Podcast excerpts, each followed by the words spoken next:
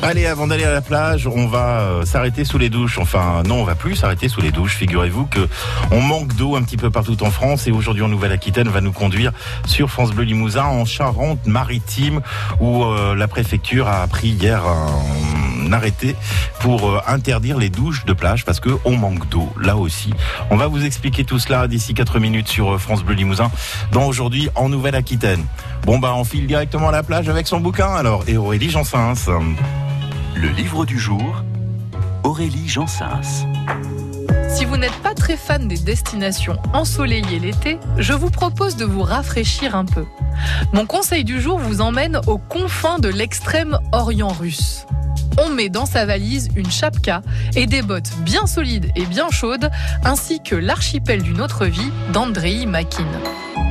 Le roman commence en 1952 en pleine guerre froide dans un camp militaire perdu au fin fond de la Sibérie. Les soldats sont formés dans des conditions extrêmes à servir aveuglément leur pays, à obéir aux ordres, à devenir de vraies machines. Un jour, on apprend qu'un prisonnier s'est échappé d'un camp situé un peu plus loin. Une équipe de cinq personnes va être constituée pour rattraper ce prisonnier. Parmi eux, il y a Pavel, un simple soldat qui comprend assez rapidement que si on l'a choisi pour intégrer ce commando, ce n'est pas pour ses qualités, mais pour être le bouc émissaire, celui qui sera puni si la mission échoue. Ils prennent en chasse le fuyard dans la taïga. Mais c'est loin d'être facile. C'est un des rares endroits sur Terre où la nature vous fait comprendre qu'elle règne en maître.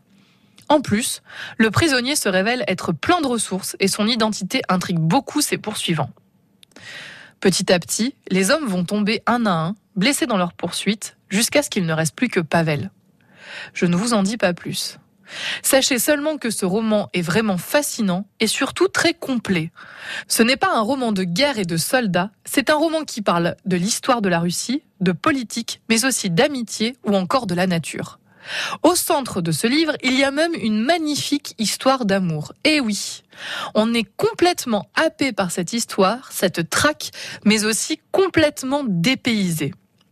C'est un roman qui, une fois terminé, vous aura fait voyager, vous aura ému, vous aura appris plein de choses. En plus, l'écriture d'Andrei Makin est magnifique, elle est belle et fluide. On sent l'amour des mots.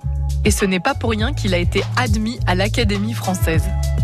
Je vous encourage donc vivement à lire L'archipel d'une autre vie d'André Makin, publié au Seuil, avec ou sans vodka, je vous laisse le choix.